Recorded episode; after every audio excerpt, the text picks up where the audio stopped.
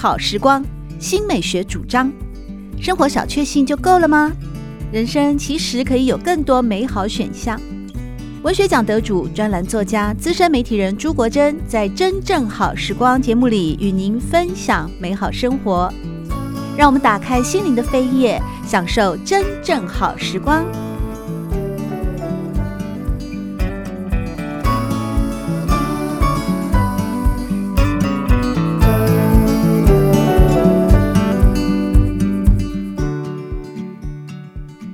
们好，欢迎来到真正好时光，我是朱国珍。在今天，我们邀请到小说家邱祖印来和大家分享的是俘获得国议会长篇小说专案创作发表补助的一个优秀的小说作品啊，就是《空笑梦》。《空笑梦》要用台语讲。康笑康丘邦，康丘邦哈，呃，他描写的呢，正是在台湾从三零四零年代一直到战后的八零年代的布袋戏文化的传承，透过了一个盲眼艺师简天阔的一生呢，为我们诉说了这一段非常动人的有布袋戏的文化，也有一个家族史，更有情爱，以及许许多多关于。布袋戏这个记忆很深刻的一些人物跟内容的丰富、有趣、好看的长篇小说。说到这个人物的部分啊，透过了里面的十六话啊，其实要跟我们讲的有十六个具体的人物啊。是，这里面当然有几个关键的，像是呃他们的。男主角的师傅啦，或者母亲啊，或者他生命中的女人啊，宝珠啊、玉霞等等。其中有一个，我是觉得他最特别的，因为他并不是演师，嗯、但是他很会做那个木偶，包括整个的脸型啊，或者是身形啊。这个娘仔师哦，张勇是吗？他是一个很特别的人物，在我看来，你当初的设定是怎么去设定他这个人？呃，我我我是在想说，其实，呃，这个布袋戏哦，它其实我本来就希望它是十六，可以十六个偶头，嗯，让大家很清楚的资料，只知道那个形象。但是这十六个偶头，呃，我我当初也很好奇哦，因为其实这个泉州的这个布袋，上个世纪，呃，布袋戏的雕偶大师江家走哦，他就为了这个布袋戏的人物雕刻大概五六十个角色。把这样的一个形象制定下来，那因为他的这个雕刻雕工非常精美精致啊，所以他们就呃呃呃，台湾这边就给他一个门派的称呼，叫花园派或花园头，嗯。啊、呃，那呃真的非常的漂亮，非常的精致的这些戏偶，所以我当时我是觉得说，这些戏偶的就像好像京剧脸谱一样，对，我会觉得说这些脸谱是怎么出出现的，然后这些戏偶，呃，我那时候有一个怀疑，就是说。如果是演戏的话，我们的人还有七情六欲，还有喜怒哀乐表情。可是戏偶他他的脸就不动了，嗯，那他怎么去去呈现他的表情？啊、呃，这个其实是我心心中的一个疑问，嗯啊、呃，所以我设计的这样的一个人物，他是来呃呃让解答我心中这样的疑问，他怎么去磕这些戏偶的偶头？慢慢的我，我我我自己发现说，呃，其实这些呃。戏偶的背后都有一个真的人，真实的人的样貌的脸，就投射在他的内在，然后某种情感的融入，才能够雕刻出一个这么有人味的戏偶的头啊！对对对对对对对哦，呃，这是我的假设啦哈。然后我又让他这个这一位女娲塞哈，他是一个比较。嗯比较比较软弱，比较呃没有自信的一个人，但是他特别对这种雕刻艺术很有天分哦。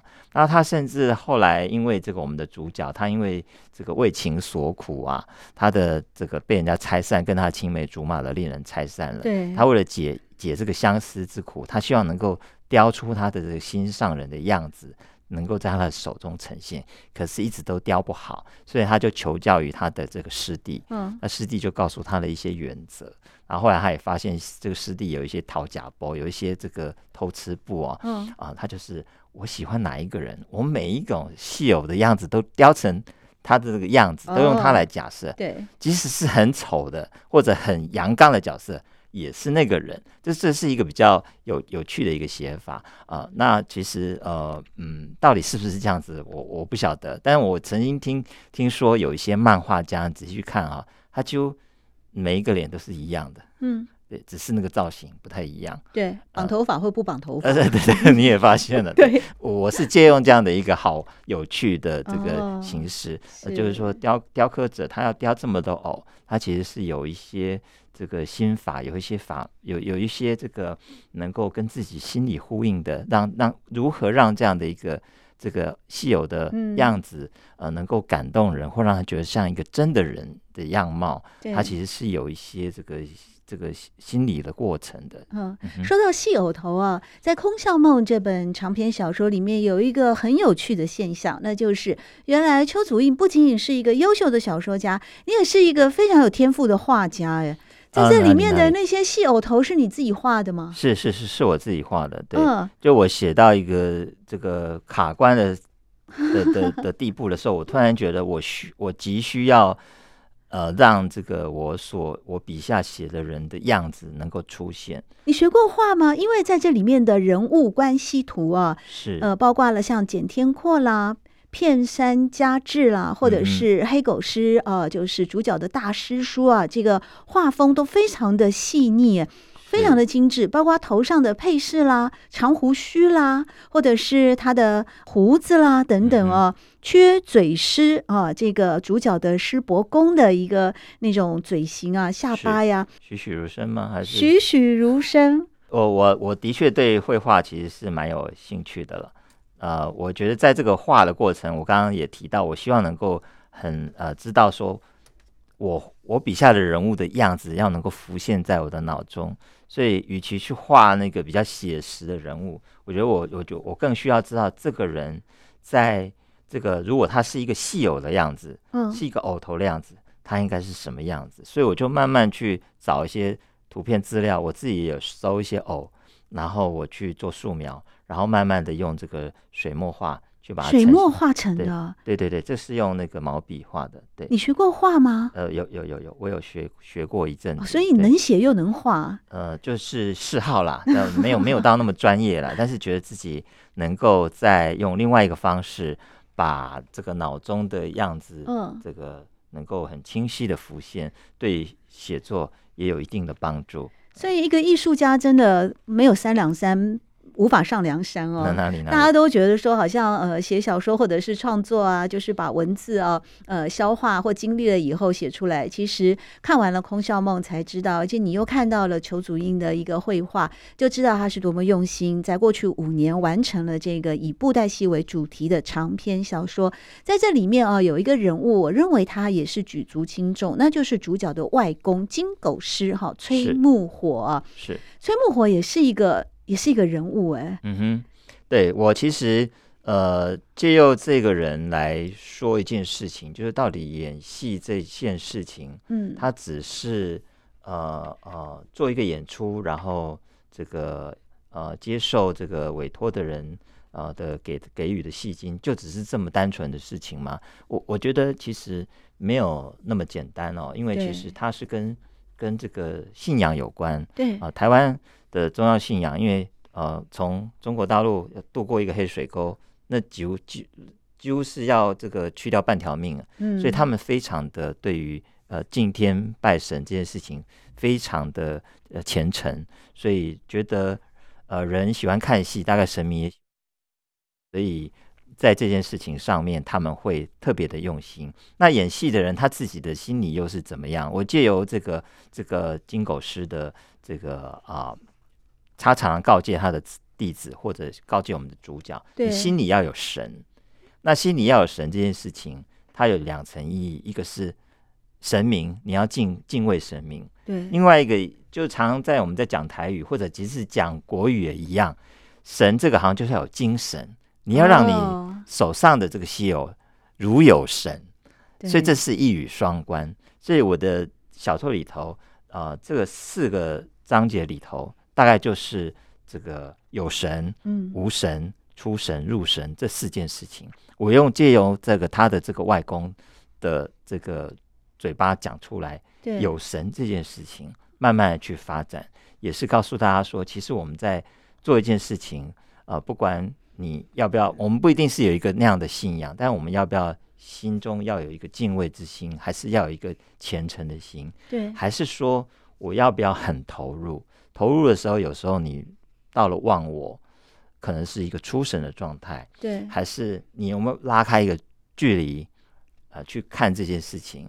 这个可能我们在从事写作也好，或者艺术创作，常常都会有各种不同的情况，遇到各种不同的困难。嗯，那这个有神无神，出神入神，可能就是我们会碰到的一些这个难关或境界。那我也希望透过这样的一个书写来，呃，问我自己也好，或者跟大家分享这样的一个情况。嗯。对，呃，主演有跟大家提到，就是关于布袋戏的演师啊，经常要一人分饰多角，是，所以好像自我的对话，包括小说家的创作也好，或者是艺术家的表演也好，经常都会产生一些自我对话的现象。在《空笑梦》这个小说里面，其实有一个很具体的，呃，或者是一个虚拟的，就是花童啊，嗯哼，那个花童它其实是一个偶啊，是，是一般人看不见的，但他常常跳出来会跟主角。呃，简天阔会跟他有对话，甚至在关键的时候都会出现，给他一些指引。是是是，所以所以国人 国人果然是小小说家，你就真的有看出我的我的用意哦。这个很重要啊！嗯、是是是是，嗯、对我的确是觉得说，呃，他因为他是一个他那么那么年轻，眼睛就瞎了，他其实是在一个很孤单的状态，哦、他比较特别需要。这个别人的指引，但是他又是一个这么高傲的人，他有时候是听不进去别人的话，嗯、脾气又暴躁，是是是，是，所以他就特别需要有一个声音在跟自己讲话，嗯、把自己带起来。当然不可否认，他身边的人其实呃用各种强硬的方式也好，各种刺激他的方式也好，我相信对他重新站起来这件事情是有帮助了。当然，他也必须要能够有。那样的一个体悟，他自己要愿意跟自己说话，愿意听自己的内在的声音。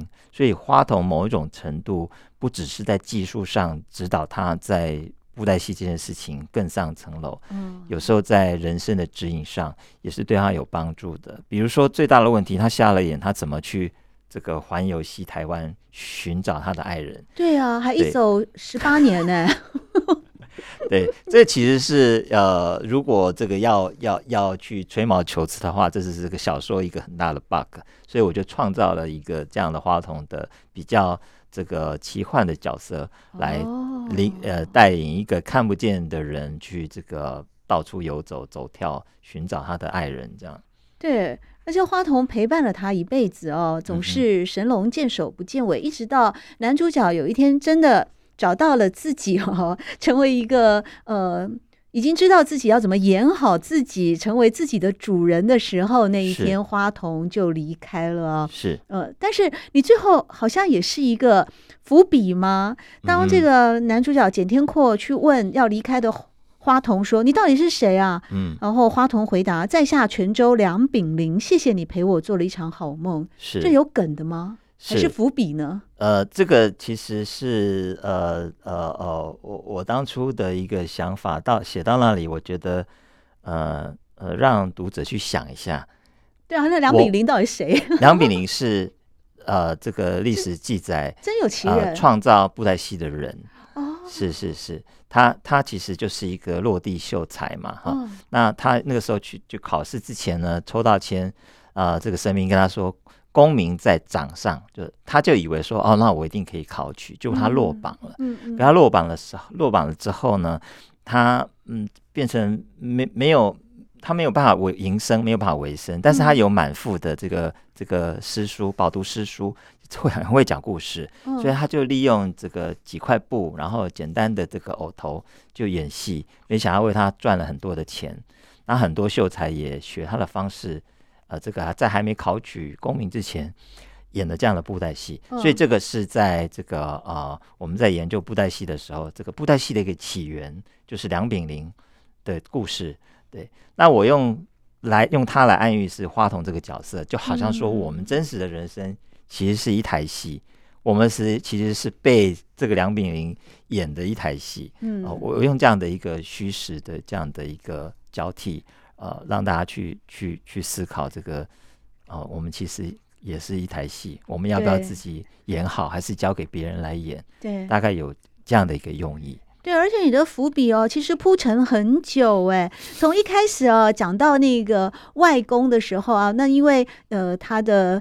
男主角简天阔嘛，他的青梅竹马的爱人兰生啊，受到长辈的反对，不能见面，所以他小时候就大闹黄金楼啊，结果就被处罚，就关起来，而且还倒吊啊。是倒吊这个时候呢，花童就悄悄的出现了，安慰他啊，嗯、还示范了白猿下腰的动作，是是帮助了。一方面是帮助了简天阔，好像在一个布袋戏的技艺上又更进一步；另外一方面也帮助他摆脱了一个被束缚的困境。而就在这个。时候呢，呃，透过了简天阔啊，他的一个内在的，嗯，跟花童之间的互动，也让他领悟到，甚至醒思到，白猿下腰这个动作呢，是要到很多年以后才明白哦。这不只是一种挣脱束缚的技术，更是摆脱身不由己、重新做自己主人的心法。嗯哼，戏偶不可能脱离演出者而独自存在，唯有让自己成为掌握这尊戏偶的人，才可能做到自己真正的主人，才可能重新振作，重新做人。这段也是出现在那个第三话、第二话，也就是说，一开始的时候你就铺成了一个戏偶的身不由己，直到最后啊，他终于找到自己已经是四十岁以后的 呃简天阔了。是那借由这个花童的存在，以及你刚刚提到的梁炳麟这个掌中戏的发明人的故事，其实这个故事也是当年。简天阔的初恋情人兰生到他们家跟他讲的第一个故事，是不是？是是是是是，这个其实就是因为呃，我刚刚也提到说，其实当我们在找这个布袋戏相关的历史或者这些材料的时候，就是越翻越觉得那是一个宝库。原来我们在在这么丰富的一个艺术当中，而且它又这么的跟民间的生活息息相关。它不只是可以营生的一门技艺，它又是这么的充满了艺术性的东西，然后又这么的跟人生的关系有可以互相的这个去去去啊辩证也好，或者啊互相的去从当中去去体会一些人生的道理。我觉得其实是非常的呃微妙的一项艺术啊，因为这个在在这个啊读资料的过程也好，写作过程也好，其实我都觉得。他其实感觉上就是，就不不是一个戏，他根本就是一个人，就是一个人生。对，真的。呃，我觉得，呃呃，如果就就让他这样子消失了，我真的是觉得太可惜了。然后这样的，其实像呃，每一次我在学习新的，像比如说我讲那个白猿下腰，嗯、其实有时候觉得它很像是一个道理哦，就是说你照着正式的方法去做，可能没办法解决问题，可你换一个角度。嗯常常就迎刃而解。比如说那个白猿下腰，嗯、我们看起来很很神奇。我今天没有带戏友来，那其实那个白白猿下腰只是让戏友转到一个另外一个方向。你会比哦？哦哦，对对对对，你已经学会怎么去使出白猿下腰的一个掌中戏的。我今天没有带来，他其实只要把戏偶翻过来之后，然后戏友到了另外，你其实你手只要这样下来，他就变成下腰了，很简单。哦、对，是，但是你观众会觉得哇，好厉害。但其实我们演的人自己知道，他只是让他换一个方向，对，手这样就好，不然你会以为是这样，这样的话违反人体工学，非常的累。嗯，可你把戏有的、嗯、的方向透过一个很巧妙的方式转过来以后，你这样子下来很简单。嗯、哦，对。那其实，呃，我我我觉得其实有很多掌中戏的道理，其实是在告诉大家说，其实，嗯，它也许很像一个骗术。巧劲了，对，这么讲吧，对对对对对对对，但是他其实是告诉你做一点变通，对，或者我换一个方式来，换一个角度来看事情。对，《空笑梦》不仅仅是一本非常生动有趣，描述的布袋戏家族一个天才演师的一生跟命运之间的崎岖坎坷，或者是呃拼斗，从失意到重新振作的历程，同时呢。他在字里行间也充满着许许多多的嗯哲理的思考。比方，你就常常会透过主角人物啊，像是简天阔和叶凌霄之间关于。布袋戏表演的辩论，那期间呢，你也透过了陈婆跟童泉这两个艺术大师，他们其实对于布袋戏的表演啊，嗯，在艺术的审美上是有差异的。例如陈婆就呃，你透过他跟师伯公啊的一段对话说，他就认为布袋戏是一动不如一静。然师之呆笨则无神，无神则如刍偶，须时时保持端正。即之幽微起伏，如有呼吸，勿使其若有所思，则可如真人。但同权说的就是一静不如一动。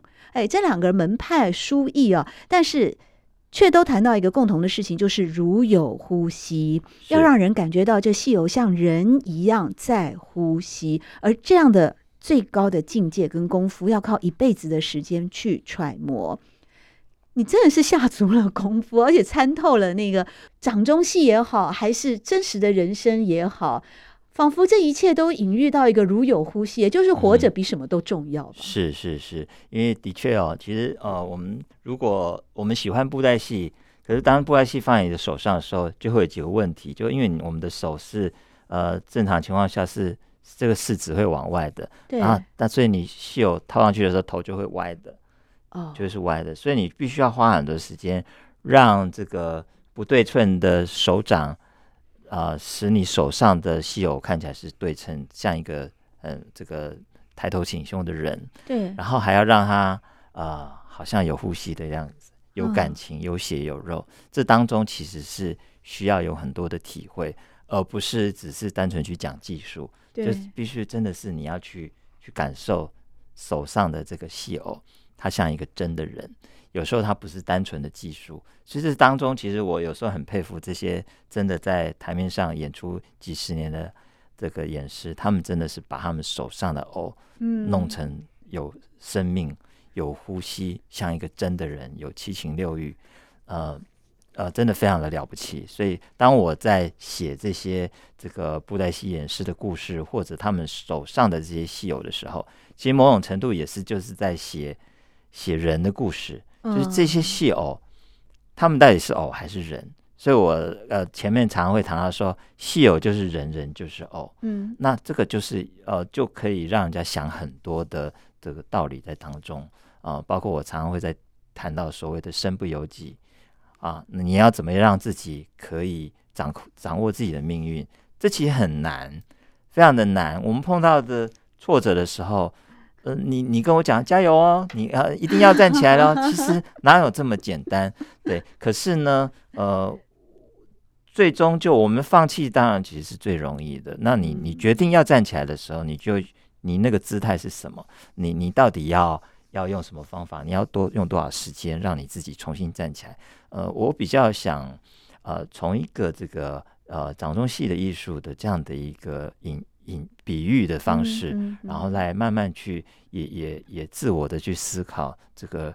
这个呃，跌倒了再爬起来这件事情，呵呵嗯，可是我感觉这里面哦，能够被你书写的人物，其实都是有天命的。比方说呢，嗯、黄金楼的大师叔卢昆山呐，黑狗师嘛，嗯、或者是说简天阔的亲生父亲齐叔啊，啊，就他的生父，嗯、是。他们其实一开始各自有各自的悲惨的出身啊，是，但他们后来看了一次布袋戏就。不走了嘛？有人连看七天七夜，有人就看一整个下午，感觉那就是一种怎么说呢？灵魂的召唤，或者是天命使然，他们就愿意用一生的呃精神跟热血来学习好布袋戏的技艺。嗯，其实我在写这个故事的时候，呃，尽量尽可能的不要让他那么的怪力乱神，或者或者，但是还是隐隐约约有啊。对，那是因为布袋戏真的很容易就会跑到这样的一个。一个对，比如说我里头写到那个他的小师叔演一演，就底下都是好兄弟在看了。嗯，这是陈锡煌师傅亲自告诉我的故事，他们有碰到这样的事情。对，后来是靠着一个后场的师傅，嗯啊，会一些什么咒语啦、宗教的仪式，才才把他们请走啊。但听起来很怪力乱神，但但是讲出这件事情的人，呃。它会让你觉得这个事情是真实的存在。然后另外像这个呃那个陈锡煌师傅常最常挂在嘴边就是说，立马是加掉哎了田都呃田都元帅的这个口水哈，你得造的造不起。他就说你如果吃到田都元帅的口水哦，你就别想逃走了。意思说你是布袋戏人，你演了，你几乎就是一辈子，你都跑不掉。Oh. 那当时我们在想说，为什么？可是他没有办法告诉你为什么。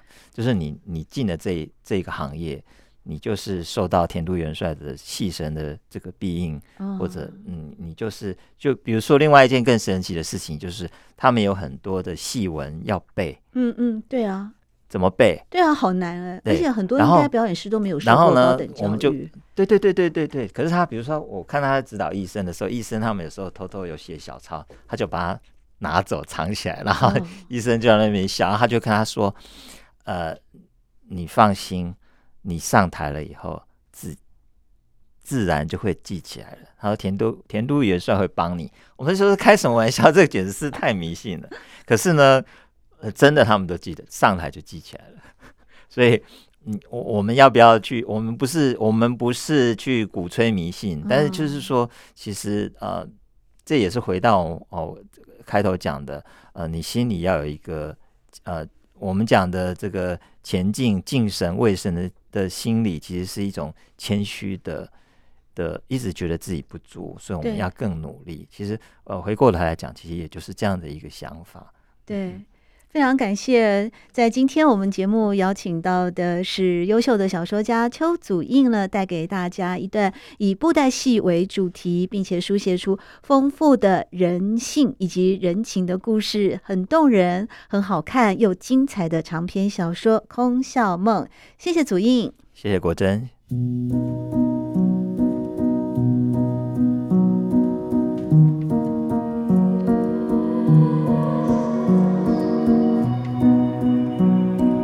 真正好时光，每个星期六早上八点钟到九点钟，在汉声广播电台全国联播网播出。节目在广播频道播出之后，也会上传到汉声广播电台的官网。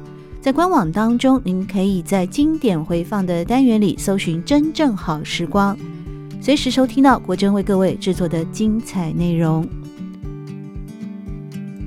喜欢朱国珍制作主持的《真正好时光》，欢迎您订阅、分享或留言。随时保持互动，一起共享美好生活。